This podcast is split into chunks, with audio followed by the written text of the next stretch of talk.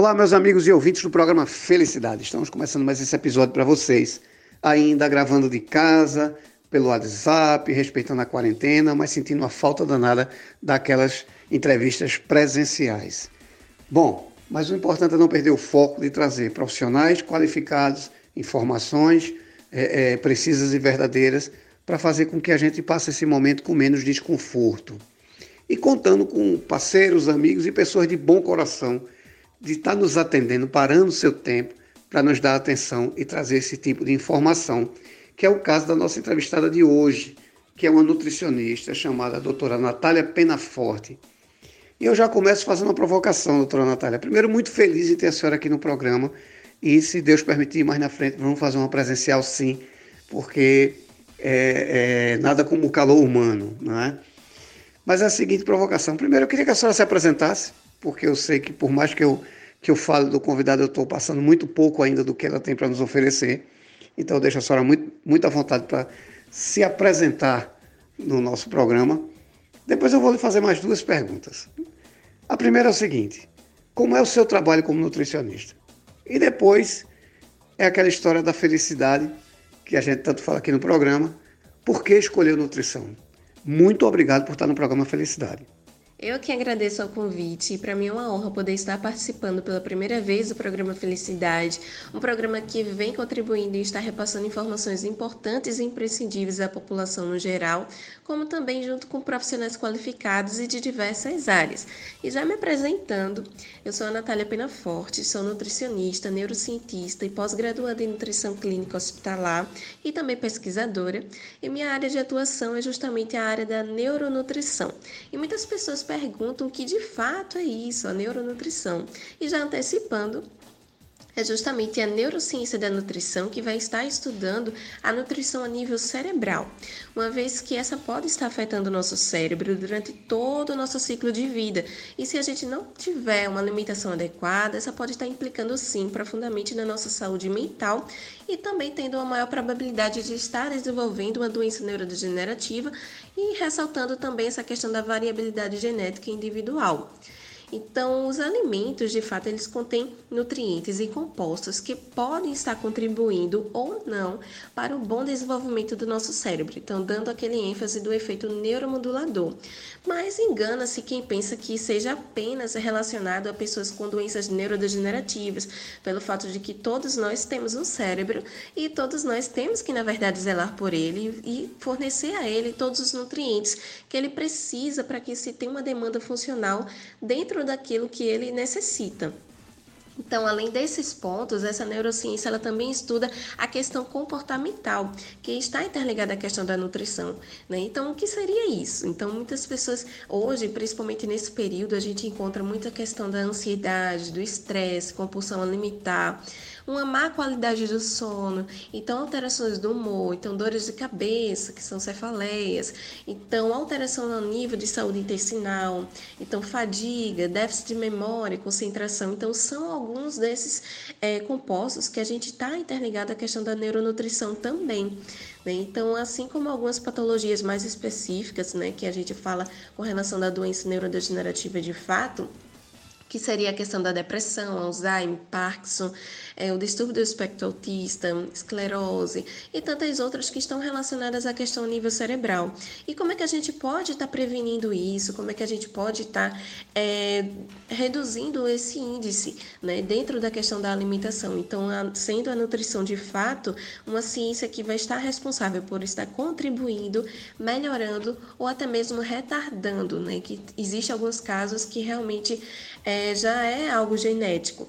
Né? Então, minha missão é justamente estar auxiliando pessoas a alcançar uma melhor qualidade de vida por meio de uma mudança da, do hábito alimentar e do estilo de vida, tendo uma acreditando de fato que a reeducação alimentar individualizada ela é um processo gradativo, né? Então, ou seja, que é feito aos poucos, né? E também que tem uma maior probabilidade de eficácia sem a ideia daquela composta que já composta pela mídia, pelos padrões, né, de algo que seja um sofrimento.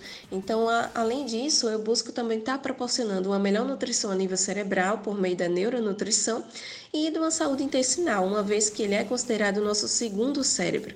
Né? Então, bem como está prevenindo doenças e deficiências nutricionais, utilizando como ferramenta justamente essa modulação de nutrientes a favor da nossa saúde. Doutora Natália, veja só, é, eu sou psicanalista e sei da importância do nosso equilíbrio, porque às vezes a gente desconta em lugares errados, inclusive na alimentação. Vou contar uma história rápida aqui. Eu ia casar, estava com 86 quilos e decidi fazer uma dieta que tinha dado certo com um amigo meu e fiz essa dieta. E em menos de quatro meses eu caí para 36 quilos com a taxa da tireoide 10 vezes maior do que o ideal. E fui parar no hospital. E foi um tratamento terrível e até hoje eu estou preso a um remédio para tireoide. Ou seja, alimentação não é brincadeira, como a senhora falou, né?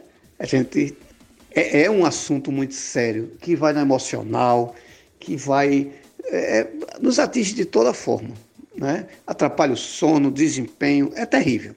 Mas a gente está no Brasil, eu não sei se outro lugar do mundo é assim, mas no Brasil, especificamente em Pernambuco, mais especificamente comigo e com meus amigos, hoje não mais, porque a alimentação para mim é um assunto muito sério. Mas a maioria das pessoas procura o médico quando está doente procura um especialista quando está doente. É, quando é que a gente sabe que está na hora de procurar uma nutricionista? Não é? E outra pergunta que eu vou lhe fazer também é o seguinte: o que é que a gente não deve fazer de jeito nenhum quanto à nutrição? E o que é que a gente deveria fazer e geralmente não faz, doutora? Sua própria experiência de vida já nos mostra um depoimento em que se obteve o objetivo principal, que foi no caso a redução de peso, mas que isso veio associado a outros fatores negativos e que se estende até os dias atuais, infelizmente. Mas que isso é uma prática ainda muito comum nos dias de hoje em que as pessoas têm uma falta é, de orientação nutricional inicialmente, antes de iniciar uma dieta, um plano alimentar, e vai recorrer a outros recursos e não a um profissional habilitado. E aí é justamente esse o ponto quando a gente fala da questão da individualidade bioquímica, ou seja, a sua dieta, o seu plano alimentar, ela não pode ser a mesma para uma outra pessoa, pois existem diversos fatores que estão associados e que devem ser avaliados, além da questão do comportamento e os hábitos alimentares uma vez que esses eles são desenvolvidos desde o período da infância ainda. Então, quando o assunto é a questão do emagrecimento, o que não deve ser feito é justamente dietas da moda, dietas restritivas, uma vez que pode estar implicando em consequências graves. Então, outra questão é o fato de quando a gente fala na palavra dieta, isso geralmente causa um bloqueio. Então, pelo fato de trazer alguma sensação de sofrimento, de infelicidade, por pensar que terá que deixar de consumir tudo aquilo que gosta ou que tem uma maior afinidade.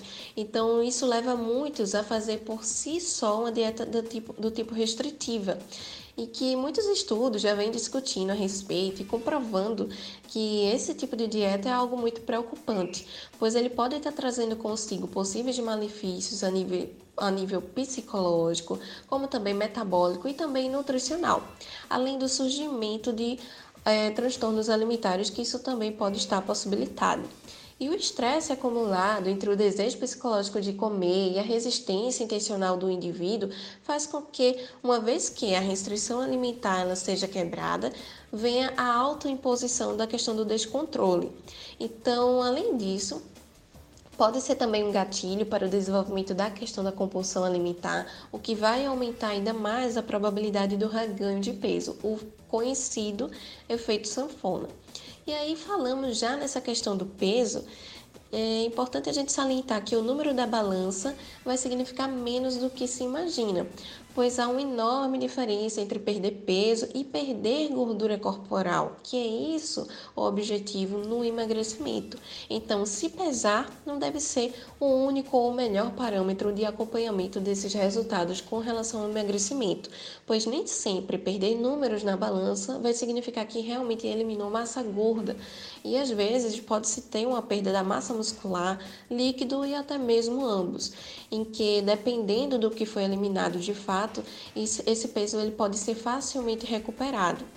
Então, essa questão de se pesar todos os dias, né? Então, isso também pode estar tá causando um certo, um certo tipo de frustração com relação a esse processo de emagrecimento.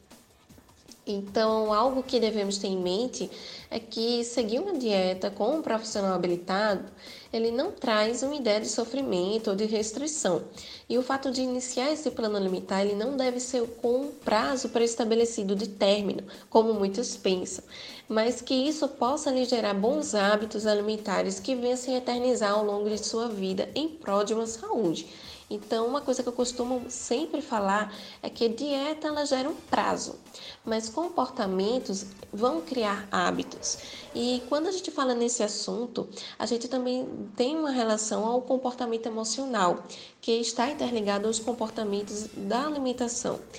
Exemplo disso é quando a gente fala na questão que quando está alegre ou feliz, o alimento ele vem associado a um símbolo de comemoração, de confraternização, ou quando está triste, ele pode estar sendo usado para consolar, ou quando, mediante a questão do estresse, ansiedade, ele também pode estar sendo para ah, associado para acalmar, controlar. Então, há muito tempo é, o alimento ele deixou de ser apenas aquele que vai fornecer nutrientes ou energia para o organismo e passou a ter um outro significado também, que é justamente quando a gente fala é, de um significado sentimental.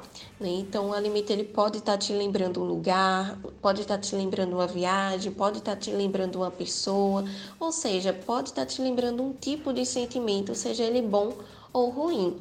Então, de fato, nossas emoções eles têm um efeito poderoso na escolha dos alimentos, bem como na quantidade, no tipo de alimento e também no número de refeições. Então, portanto, a modulação comportamental modulada por meio dos alimentos mais indicados deve ser um, do, um dos objetivos para a aquisição de bons resultados nessa terapia nutricional, o que vai muito além dessa, dessa questão do peso. E respondendo ao que me perguntou a respeito de quem deva procurar um profissional habilitado, um nutricionista, então, na verdade, todos devem. Então, seja gestante, seja bebê, seja criança, adolescente, adulto ou idoso, pois em cada fase de nossa vida ela requer uma atenção diferenciada além de suas particularidades bioquímicas. Pois é, doutora. É, talvez eu não tenha percebido naquela ocasião que não existia receita de bolo quando a gente está falando de vida. Né? E eu realmente cometi um erro que podia ter sido fatal, né? por não ter consultado um profissional, não ter entendido que é, é, era outra pessoa, outro organismo. Então, eu, eu realmente fui na receita de bolo. Para não cometer esse erro, doutora, e eu quisesse hoje contratar o seu trabalho, como é que eu ia encontrar a senhora? Como é que é o seu atendimento? Onde é que ele acontece? E como é que eu, que eu passo a seguir? Como é que eu, que eu conheço o seu, o seu trabalho?